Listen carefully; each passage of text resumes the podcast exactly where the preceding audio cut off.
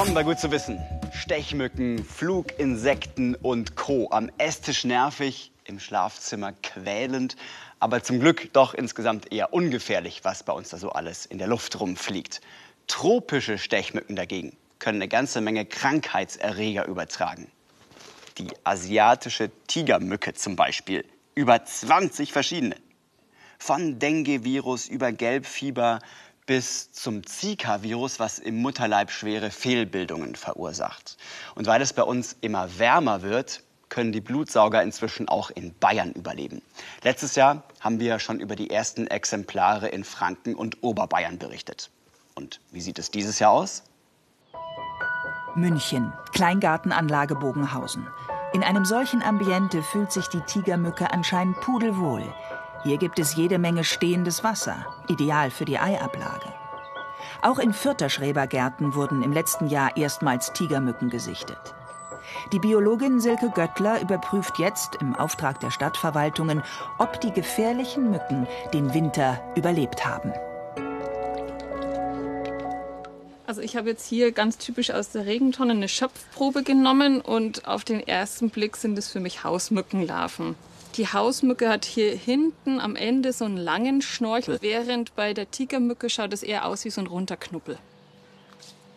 Diese Regentonne ist also tigermückenfrei.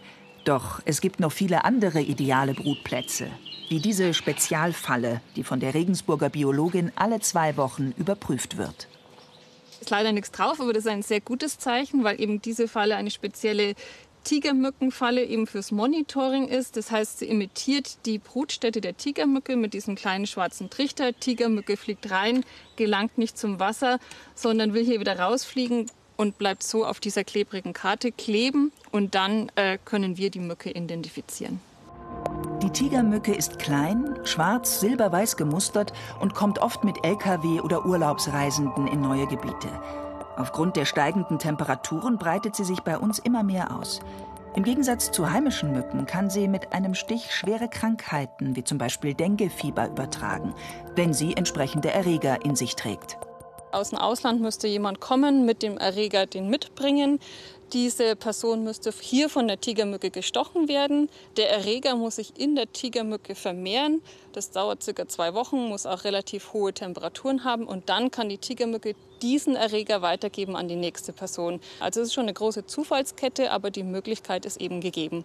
Und deshalb muss man auch darauf achten, dass man sie möglichst wieder los wird, die Tigermücke. Die wichtigste Maßnahme? Mögliche Brutplätze vermeiden. Einmal die Woche Behälter mit stehendem Wasser entleeren oder mit einem Moskitonetz abdecken. Haben sich schon viele Larven entwickelt, dann hilft als Ultima Ratio eine Tablette mit dem Biozid BTI.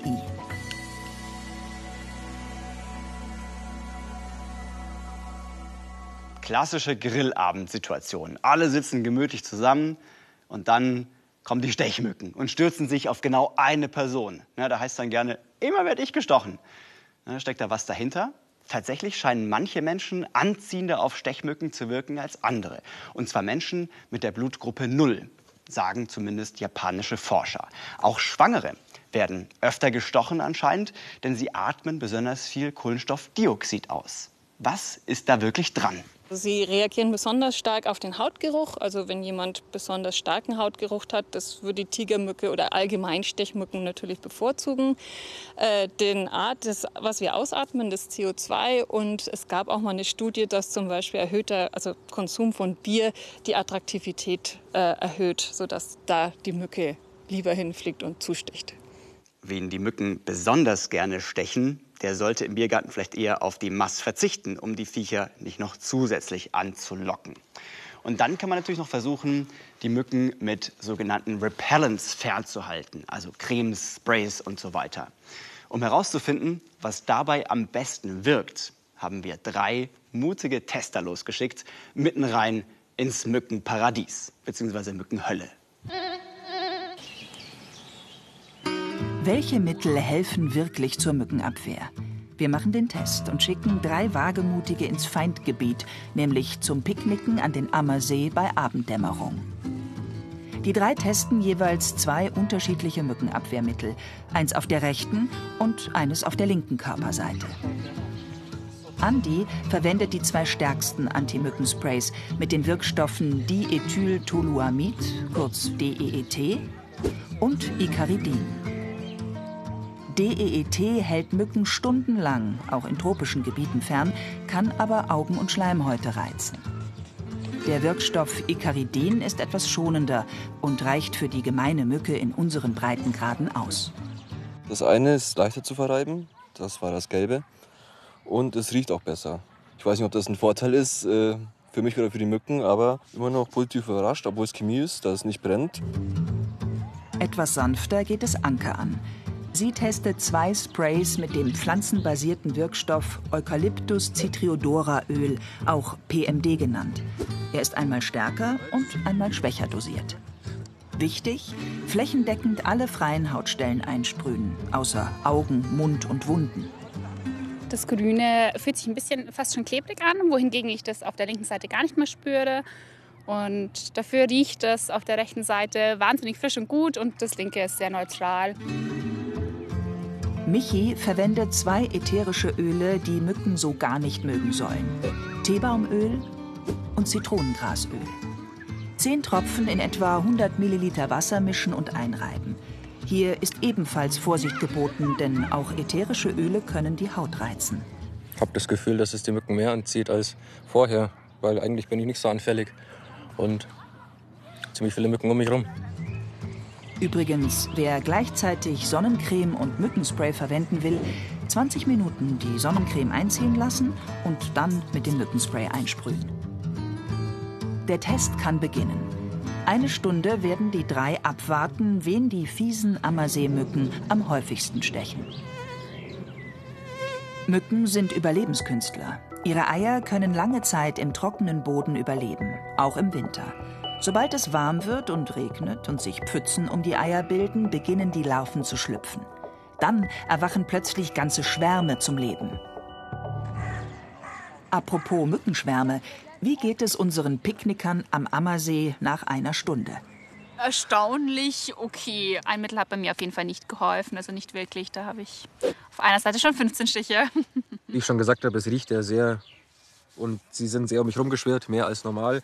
Ich habe auch ein paar Stiche, aber weniger als ich erwartet habe, viel weniger. Bevor ich mich eingecremt habe, sind sie um mein Ohr ge äh, geschwirrt und haben mich gestochen. Aber nach dem Einschmieren ist eigentlich nichts mehr passiert. Bei beiden Seiten. Also ich bin sehr positiv überrascht. Bio hin, Chemie her. Am besten geholfen haben die Wirkstoffe DEET und Icaridin. Den zweiten Platz teilen sich nach Stichen die ätherischen Öle und die Sprays mit dem pflanzlichen PMD. Auch sie haben Mücken ferngehalten. Trotzdem, Rückzug. Lange Kleidung wirkt natürlich am sichersten.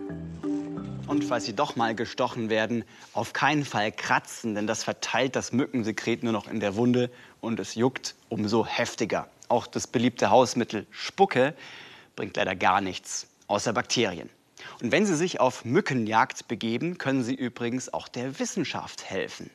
Werden Sie Mückenforscher. Es geht darum, herauszufinden, zu untersuchen, welche Arten von Mücken wo unterwegs sind. Bis jetzt haben Bürgerforscher schon um die 26.000 Stechmücken gesammelt. Dabei haben sie übrigens auch die berüchtigte Tigermücke entdeckt. Unter www.mückenatlas.com erfahren Sie alles, was Sie dazu wissen müssen. An diesem Wochenende starten in Bayern die Sommerferien und wahrscheinlich werden viele dieses Jahr mit dem Auto in den Urlaub fahren. Dabei geht es natürlich immer wieder über Brücken. Rund 40.000 Brücken gibt es allein in Deutschland an Bundesstraßen und Autobahnen. Das Problem, viele davon müssen saniert werden. Im Extremfall könnte sich sonst eine Katastrophe ereignen, wie in Genua im August 2018. Um sicherzugehen, dass sowas nicht passiert, prüfen Experten jede einzelne Brücke alle sechs Jahre. Wichtigstes Werkzeug dabei? Ein Hammer. Die Isar-Amper-Brücke in Volkmannsdorf bei Freising. Diese Spezialmaschine kommt gleich zum Einsatz. Guido Benecke und Ray Estel von der Landesgewerbeanstalt Bayern werden sie brauchen. Denn sie müssen die Brücke heute kontrollieren. Das ist eine Betonkonstruktion. Das ist aus dem Jahre 87. Da erwarte ich im Normalfall noch keine gravierenden Schäden. Dennoch ist man nie vor Überraschungen gefeilt. Stück für Stück klopft Guido Benecke die gesamte Brücke ab. Am Klang können die Prüfer Hohlstellen in der Brücke erkennen, die dort nicht sein sollten. Gleich zu Beginn fällt ihm etwas auf. Man sieht das auch sehr schön, dass hier auch eine Pfützenbildung stattfindet. Das heißt, spätestens wenn hier das nächste Mal der Frost reingeht, dann kommt das hoch und dann ist das auf jeden Fall ein Schlagloch. Auch die Geländer müssen kontrolliert werden. Verrostete oder verbogene Stäbe könnten herausbrechen. Durch die Lücke ein Kind in den Fluss stürzen. Hier muss auf jeden Fall etwas gemacht werden. Sein erster Eindruck der Brücke? Das passt erstmal so weit, äh, bis auf in den Übergängen, wo sich dann allmählich so äh, der äh, Asphalt anfängt abzulösen. Da wird man dann über kurz oder lang wieder mal eine kleine Maßnahme starten müssen, um halt die Verkehrssicherheit aufrechtzuerhalten. Nun geht es für die beiden Prüfer unter die Brücke. Empfindliche Stellen sind die sogenannten Widerlager, dort wo die Straße in die Brücke übergeht. Die kann er von innen begutachten. Hat hier natürlich einen Haufen Spinnweben, aber das stört die Brücke nicht weiter. Alles in Ordnung soweit. Beim Herausgehen allerdings fallen Guido Benecke Kalkablagerungen auf. Das könnte etwas mit Feuchtigkeit zu tun haben. Er markiert diese Stelle, misst sie aus und dokumentiert sie. Werden solche Stellen größer, bedeutet das, dass hier Feuchtigkeit eindringt. Das muss man im Auge behalten. Denn besonders Streusalz kann den Brücken immens schaden. Salzhaltiges Wasser ist hier halt eben das Problem. Und äh, das muss weggehalten werden vom Bauwerk. Ob dann letztendlich dann das Fallrohr oder hier dieser Ablaufstutzen dann noch schön aussieht, das ist sekundär. Für die Brückenprüfung müssen die beiden Experten heute auch ins Wasser. Wenigstens ist der Pegel der Isar gerade nicht besonders hoch. In Warthosen geht's zu den Brückenpfeilern. Etwas irritiert Guido Benecke. Diese Steine, die haben vorher da gelegen. Hier. Der Beton der Pfeiler ist okay. Aber was ist mit den Steinen? Die Steine, die Sie dort sehen, die gehören äh, viel mehr auf die linke Seite. Die sind nicht nur zur Optik da, sondern die sollen den Pfeiler schützen dass dann halt keine Unterspülungen stattfinden können. Das wäre dann ein sehr, sehr übler Schaden, weil so etwas wieder instand zu setzen extrem aufwendig ist. Inzwischen ist das Spezialfahrzeug in Position. Alle sechs Jahre müssen Brücken so detailliert in Augenschein genommen werden.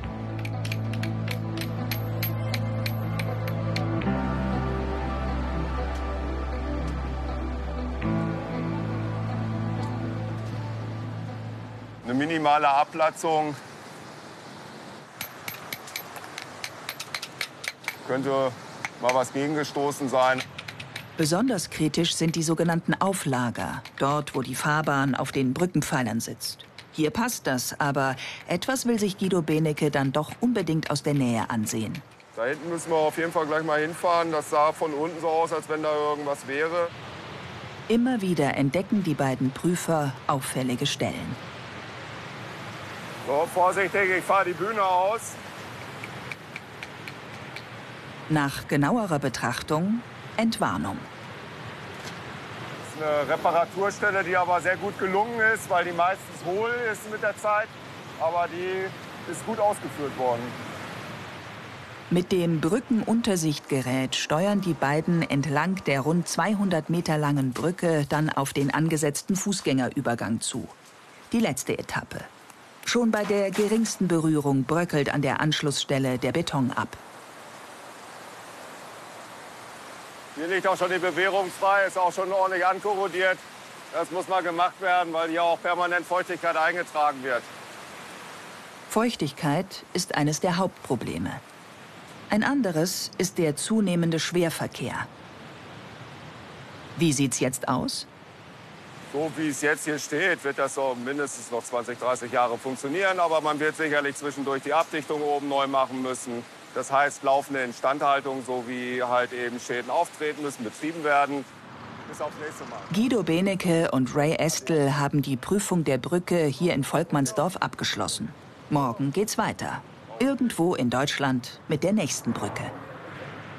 Auch die Lebensdauer einer Brücke ist mal vorüber. Viele von unseren Brücken stammen aus den 60er Jahren. Und wenn die die Prüfung dann nicht mehr bestehen, dann heißt es entweder grundlegende Sanierung oder Neubau.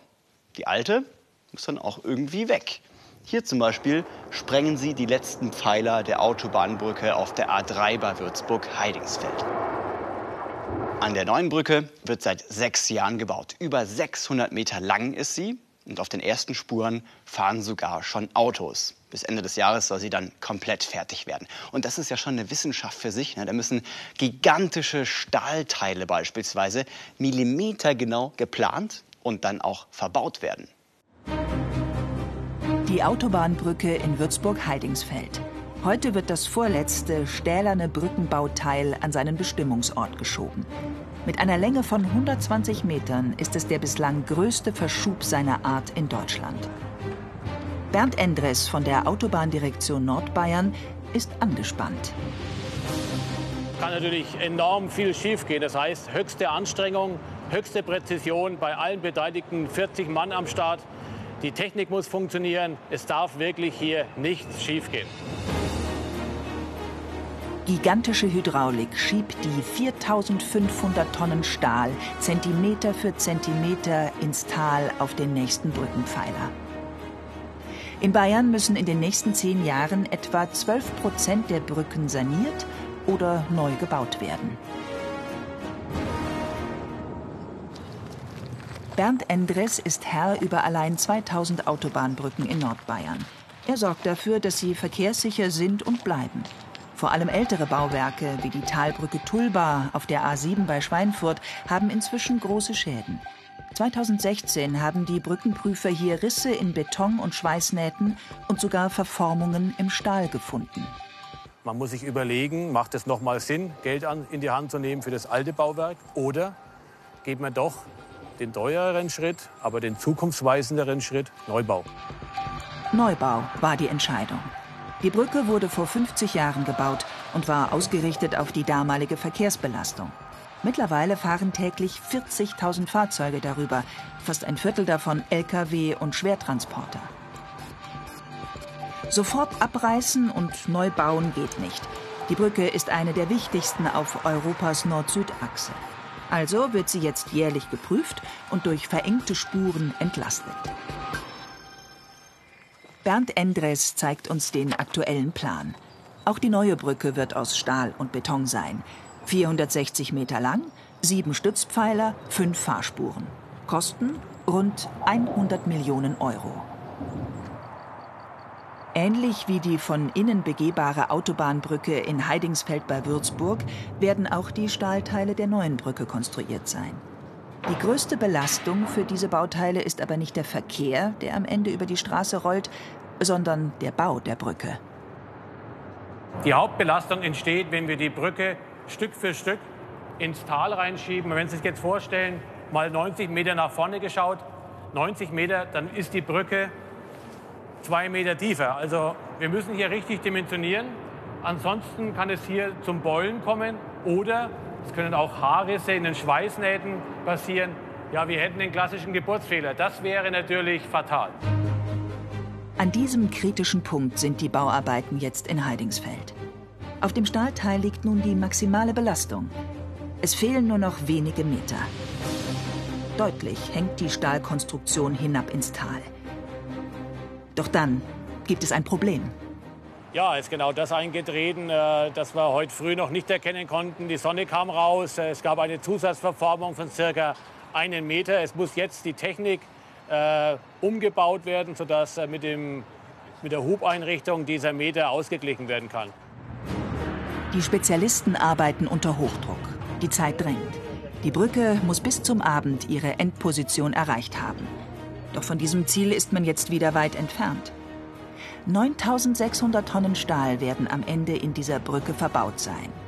Da lohnt es sich, neue Bauwerke so filigran wie möglich und so stabil wie nötig zu planen. Deshalb testet Nadine Meyer von der TU München diese maßstabsgetreuen Stahlbauteile für die Tulba-Brücke auf Biegen und Brechen. Sensoren erfassen jede kleinste Veränderung, jede Beule, jede Delle. Bernd Endres erhofft sich viel von diesem 50-Tonnen-Prüfstand. Das ist eine einmalige Chance, an so einem Großversuch wirklich auch mal zu zeigen, welche Kräfte auf welchem Bauteil, auf den dicken Blechen, auf den Aussteifungen wirken. Letzte Handgriffe. Und dann werden drei Hydraulikpressen das Brückenteil so lange unter Druck setzen, bis der Stahl nachgibt. Messung läuft. Messung fängt an. Es sind die gleichen Kräfte, die später während des Baus auftreten werden. Nadine, jetzt kommen wir an den roten Bereich. Der Druck auf das Brückenteil steigt. Dann ist es soweit. Die Stahlkonstruktion gibt nach. Das erste Blech, das das Brückenteil in Form halten soll, geht nach unten. Das zweite wälzt sich. Totalversagen. In der Simulation lässt sich das genau nachverfolgen. Die Erfahrungen aus den Testreihen werden aber trotzdem helfen. Wir erhoffen uns von diesem Großversuch klare Erkenntnisse, neue Erkenntnisse, bessere Erkenntnisse von der Bemessung und für die Zukunft natürlich wirtschaftlicher zu werden. Aber, ganz wichtig aber, dass die Stabilität, Dauerhaftigkeit unserer Bauwerke hier absolut Beachtung finden. Zurück auf der Baustelle in Heidingsfeld. Der Verschub der Brücke läuft jetzt wieder reibungslos bis spät in den Abend hinein. Dann hat die Stahlkonstruktion für heute ihren Endpunkt erreicht. Wir waren erfolgreich. Man sieht, die Brücke liegt da, wo sie hingehört. Punktgenau, zentimetergenau. Und alle, die hier heute dabei waren, dürfen stolz sein, was sie heute geleistet haben. Was haben diese Tiere hier gemeinsam? Okay, ich habe als Kind natürlich gerne mit solchen Figuren gespielt, aber was ich meine, diese Viecher sind natürlich alle ausgestorben. Und zwar schon längst, vor langer, langer, langer Zeit. Leider ist das Thema Artensterben so aktuell wie noch nie.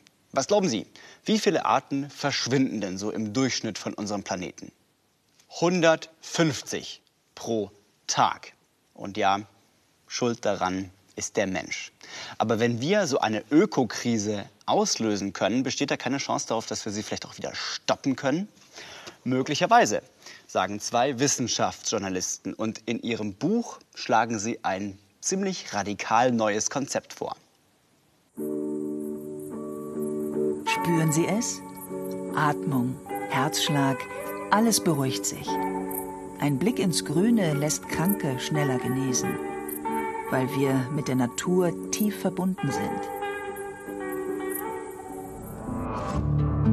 Aber die Vielfalt ist bedroht. Es wird eng für unsere Mitbewohner auf dem Planeten. Tausende Arten sind bedroht, weil der Homo sapiens die Erde in wenigen Jahrzehnten radikal verändert hat. Der Klimawandel bedroht nur die Art, wie wir leben. Aber das Artensterben, das ist die Frage, ob wir leben. Also auch ohne Gletscher auf diesem Planeten, ohne Eis auf der Erde würden hier immer noch Menschen in Zivilisationen existieren können. Aber ohne Artenvielfalt wird es keinen einzigen Menschen geben können. Wir wären tatsächlich als Art vom Aussterben bedroht. Wir erleben den Beginn des schlimmsten Artensterbens seit dem Ende der Dinosaurier vor 65 Millionen Jahren. Bis zum Ende des Jahrhunderts könnten eine Million Arten vom Aussterben bedroht sein. Der Mensch hat zwei Drittel der Meere und drei Viertel der Landoberfläche verändert. Ähm, und es gibt eigentlich auf der Erde keinen Ort mehr, an dem man den Einfluss des Menschen nicht mehr nachweisen kann. Zwei Wissenschaftsjournalisten haben jetzt einen aufwühlenden Augenzeugenbericht zum weltweiten Artensterben verfasst. Fritz Habekus schreibt für das Wissensressort der Zeit. Dirk Steffens ist das Gesicht von Terra X. Jeden Tag verschwinden 150 Tier- und Pflanzenarten. Die wenigsten bekommen so viel Aufmerksamkeit wie Sudan. Trauerfeier für eine Tierart.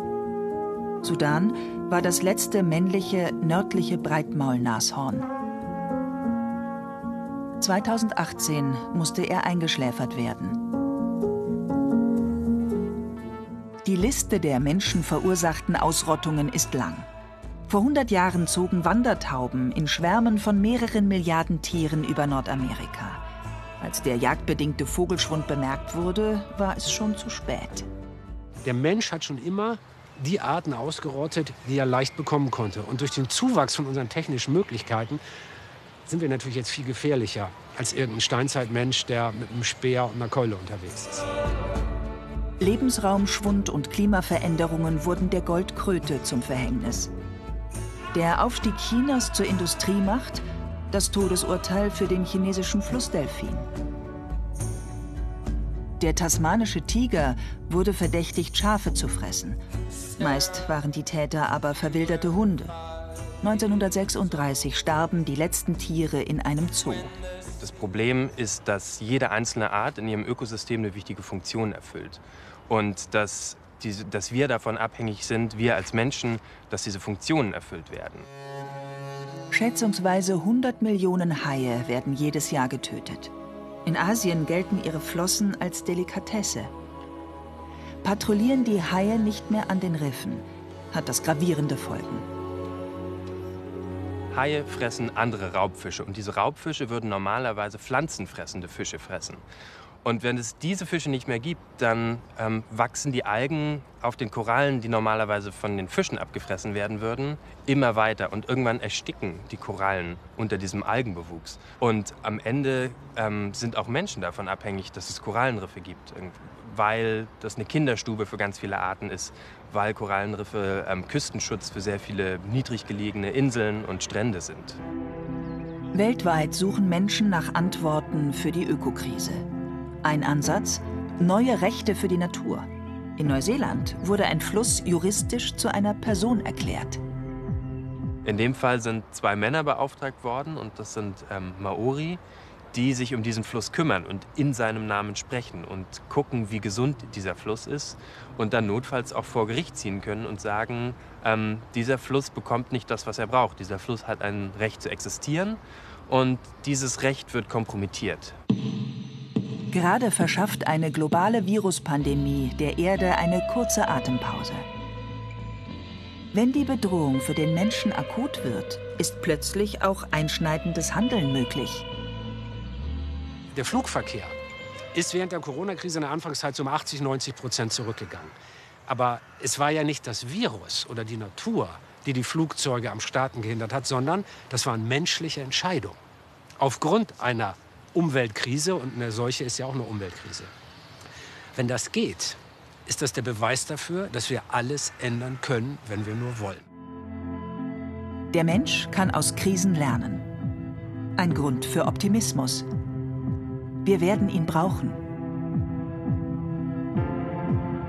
Optimismus alleine wird wahrscheinlich nicht reichen, denn Schätzungen zufolge sind in den nächsten Jahrzehnten eine Million Arten vom Aussterben bedroht. Wenn wir nicht grundlegend was daran ändern, wie wir unser Land nutzen, wie wir Umweltschutz betreiben, wie wir den Klimawandel eindämmen. Das ist gut zu wissen. Besser wäre es noch, wenn jeder mitmacht und beispielsweise weniger CO2 ausstößt. Da kann wirklich jeder was beitragen. In diesem Sinne, bis nächste Woche.